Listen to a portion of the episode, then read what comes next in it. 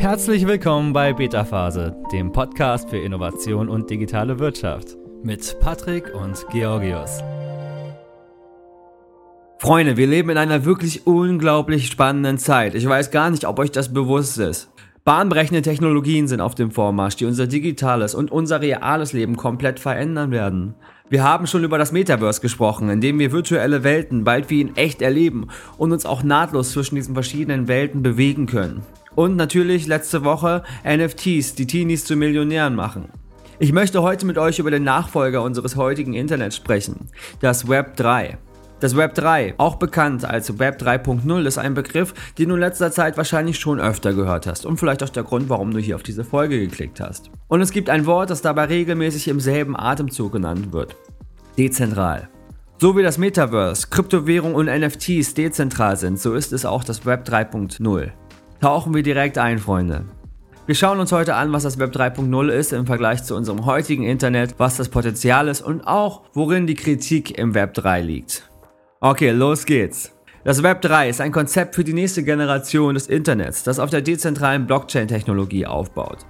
Dabei handelt es sich um dieselbe Technologie wie bei Kryptowährungen wie Bitcoin, bei der die Daten nicht von einem zentralen Server oder einer Behörde verwaltet werden, sondern von allen Computersystemen, die auf der Blockchain laufen.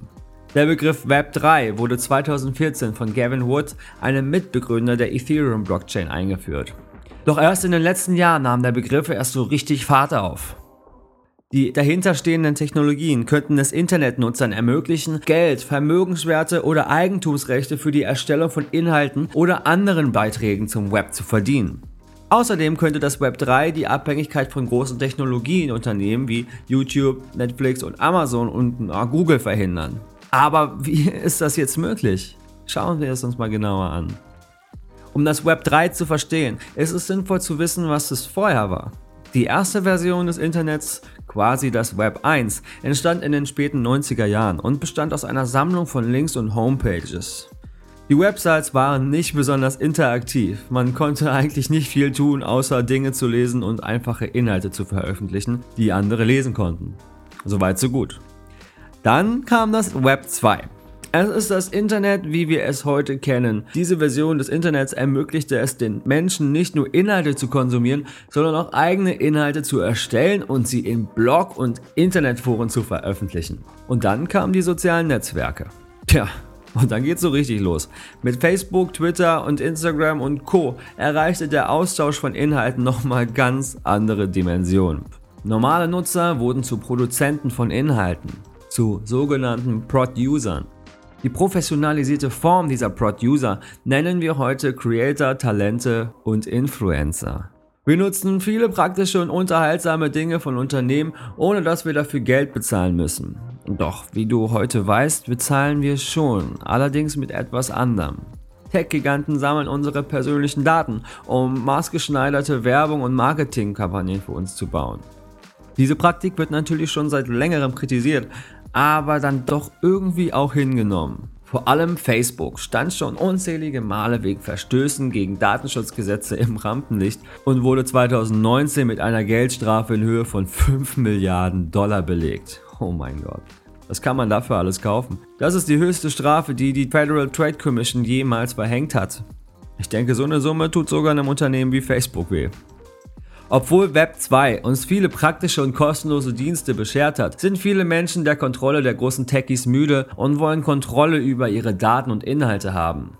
Da kommt das Web 3 ins Spiel. Anstatt nur kostenlose technische Plattformen in Austausch für Daten zu nutzen, können die Nutzer selbst an der Verwaltung und dem Betrieb der Protokolle teilnehmen.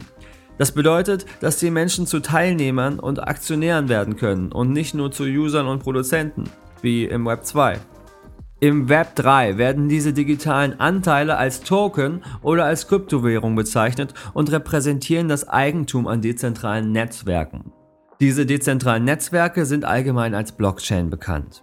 Wenn du genügend dieser Token besitzt, hast du ein Mitspracherecht in diesem speziellen Netzwerk. Inhaber von Governance Token können ihr Vermögen ausgeben, um beispielsweise über die Zukunft eines dezentralen Kreditprotokolls abzustimmen. Du hast vielleicht schon mal von Ethereum gehört. Ethereum ist eine Blockchain, also eine der Technologien, auf der das Web 3 gebaut wird. Das Web 3 bezieht sich im Zusammenhang mit Ethereum auf dezentralisierte Anwendungen, die auf dieser Blockchain laufen. Das sind Apps, die es jedem ermöglichen, sich zu beteiligen, ohne seine persönlichen Daten zu opfern. Schauen wir uns mal direkt an, was die Betreiber der Ethereum-Webseite als Vorteil nennen. Erstens, jeder, der sich im Netz befindet, hat die Erlaubnis, den Dienst zu nutzen. Oder anders gesagt, eine Erlaubnis ist gar nicht erforderlich. Zweitens, niemand kann dich blocken oder dir den Zugang zu dem Dienst verweigern. Drittens, Zahlungen werden über die hauseigene Kryptowährung Ether abgewickelt. Und viertens, Ethereum ist so ausgerichtet, dass Coder darauf so ziemlich alles programmieren können. Und jetzt schauen wir uns mal einen Vergleich zwischen dem Web 2 und dem Web 3 an. Ich habe mir die Beispiele mal von der Ethereum-Webseite genommen. Im Web 2 kann ein Twitter-Account oder ein Tweet zensiert werden. Im Web 3 dagegen sind Tweets unzensierbar, weil die Kontrolle dezentralisiert ist. Zahlungsdienste im Web 2 könnten beschließen, Zahlungen für bestimmte Arten von Arbeit nicht zuzulassen. Web 3 Zahlungsanwendungen erfordern keine persönlichen Daten und können Zahlungen nicht verhindern. Im Web 2 können Server beispielsweise für die Gig Economy Apps ausfallen. Das hätte zur Folge, dass die Dienstleister nicht ausgezahlt werden können. Ganz kurz, Gig Economy Apps sind Apps wie Uber, in denen Einzelpersonen ihre Dienstleistungen anbieten und für diese im Einzelnen bezahlt werden. Es ist also wichtig, dass diese Apps so hundertprozentig zuverlässig laufen. Und nun im Web3-Server dagegen können sie gar nicht ausfallen, da sie Ethereum verwenden, welches ein dezentrales Netzwerk aus Tausenden von Computern als Backend ist. Ein weiteres Beispiel für den Paradigmenwechsel ist die Spielindustrie. Spieler beschweren sich endlos über die Bugs, die die Entwickler in ihren Lieblingsvideospielen hinterlassen oder darüber, dass der letzte Patch die Balance ihrer Lieblingswaffen gestört hat. Mit Web 3 können die Spieler in das Spiel selbst investieren und darüber abstimmen, wie die Dinge laufen sollen. Große Web 2 Unternehmen wie Meta von Facebook und Ubisoft schaffen die virtuellen Welten, die zum Teil mit Web 3 betrieben werden. Nicht verwendbare Token, in Klammern NFT, werden ebenfalls eine große Rolle bei der Umgestaltung der Spielindustrie spielen, da sie den Spielern ermöglichen, unveränderliche Eigentümer der von ihnen erworbenen Gegenstände zu werden. Soweit, so gut also. Aber wann kommt denn jetzt dieses Web 3? Im gewissen Sinne sind Elemente des Web 3 bereits Teil unseres heutigen Internets einschließlich Systemen, die die Blockchain-Technologie benutzen, wie zum Beispiel Kryptowährungen, einige der virtuellen Welten im Metaverse und Non-Fungible Tokens, also die NFTs. Letztere sind Token, die das Eigentum an Dingen wie digitalen Kunstwerken zuweisen. Aber treue HörerInnen wissen das sicher noch aus der letzten Folge. Klingelt noch nichts? Okay, kurze Auffrischung. Digitale Kunstwerke, sogenannte NFTs, werden für Tausende oder sogar Millionen von Dollar verkauft. Handelt es sich dabei um eine Blase oder um eine neue Möglichkeit für Künstler, endlich für digitale Kunst bezahlt zu werden? Das ist die große Frage. Gleichzeitig sind NFTs aber auch Besitzrechte in, von Immobilien oder Musiklizenzen. Es kann also im Prinzip ziemlich alles sein, was digital abgebildet werden kann. Schauen wir jetzt mal die verschiedenen Webs am Beispiel eines Fotos an. Im Web 1 hast du dir zum Beispiel mal ein Foto von dir selber gemailt. Im Web 2 hast du vielleicht mal ein Selfie mit Freunden auf einer zentralen Social Media Plattform geteilt und diese Plattform hat das Foto vielleicht nach verwendbaren oder vermarktbaren Daten ausgewertet. Vielleicht. In einer Web 3 Welt könnte dein Profilbild in den sozialen Medien zum Beispiel eine NFT oder ein Teil eines digitalen Kunstwerkes oder Bildes sein, das dir gehört. Alles klar, wir haben uns jetzt mal angeschaut, was alles so in der Theorie toll an diesem Web 3 sein soll oder ist und was das Potenzial ist. So. Aber ich möchte euch jetzt hier nicht einfach entlassen, ohne nicht zumindest auch über ein paar Kritikpunkte am Web 3 zu sprechen. Der Hauptkritikpunkt an der Web 3 Technologie ist, dass sie hinter ihren Idealen zurückbleibt. Das Eigentum an Blockchain-Netzwerken ist nicht gleichmäßig verteilt, sondern konzentriert sich in den Händen von Early Adopters und Risikokapitalgebern. Im Mittelpunkt dieser Kritik steht das sogenannte Dezentralisierungstheater. Dabei sind das beschreibt, dass die Blockchain-Projekte zwar nach dem Namen dezentralisiert sind, aber nicht nach den Inhalten. Private Blockchains oder dezentrale Finanzprotokolle, in Klammern DeFi, bei denen nur wenige Personen den Schlüssel zu 100 von Millionen Dollar besitzen, sind Beispiele für das Dezentralisierungstheater. Und nur ganz kurz, DeFi steht für Decentralized Finance.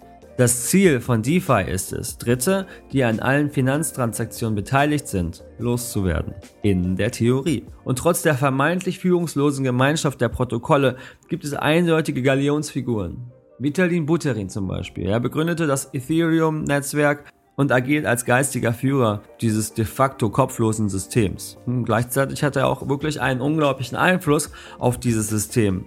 Bei den dezentralen Finanzprotokollen sieht es auch nicht viel besser aus. Sie sind von Wählerabwesenheit geprägt, verlassen sich oft auf eine zentralisierte Infrastruktur und die Einstiegshürde für ihre Einstellung ist nach wie vor sehr hoch, da die Erstellung von Blockchains eine geheimnisvolle Magie zu sein scheint, die nur den hochspezialisierten Ingenieuren vorbehalten ist. Okay, so viel mal zu ein paar Kritikpunkten. Doch trotz dieser Probleme hat das Web 3 ein großes Potenzial. Ob es zu idealistisch ist und ob es in die Praxis umgesetzt werden kann, werden wir im Laufe der nächsten Jahre oder Jahrzehnte herausfinden müssen. Oder kommt es vielleicht gar nicht erst dazu? Was denkst du nämlich? Ist das Web 3 zu Unrecht so gehypt? Oder was sind für dich die großen Gefahren dabei? Ist es die Zukunft des Internets? Mit der Frage verabschiede ich mich von euch. Denn das war es heute schon wieder. Ich hoffe, du hast einen groben Überblick über das Web 3 bekommen. Schalte unbedingt nächste Woche wieder ein. Ich freue mich, dich nächste Woche wieder dabei zu haben. Bis dann. Ciao. Das war's auch schon für heute. Wenn dir diese Folge gefallen hat, abonniere unseren Podcast. Schon bald siehst du Innovationen aus verschiedenen Blickwinkeln und bekommst wertvolle Einblicke in die digitale Wirtschaft. Bis bald bei Beta Phase.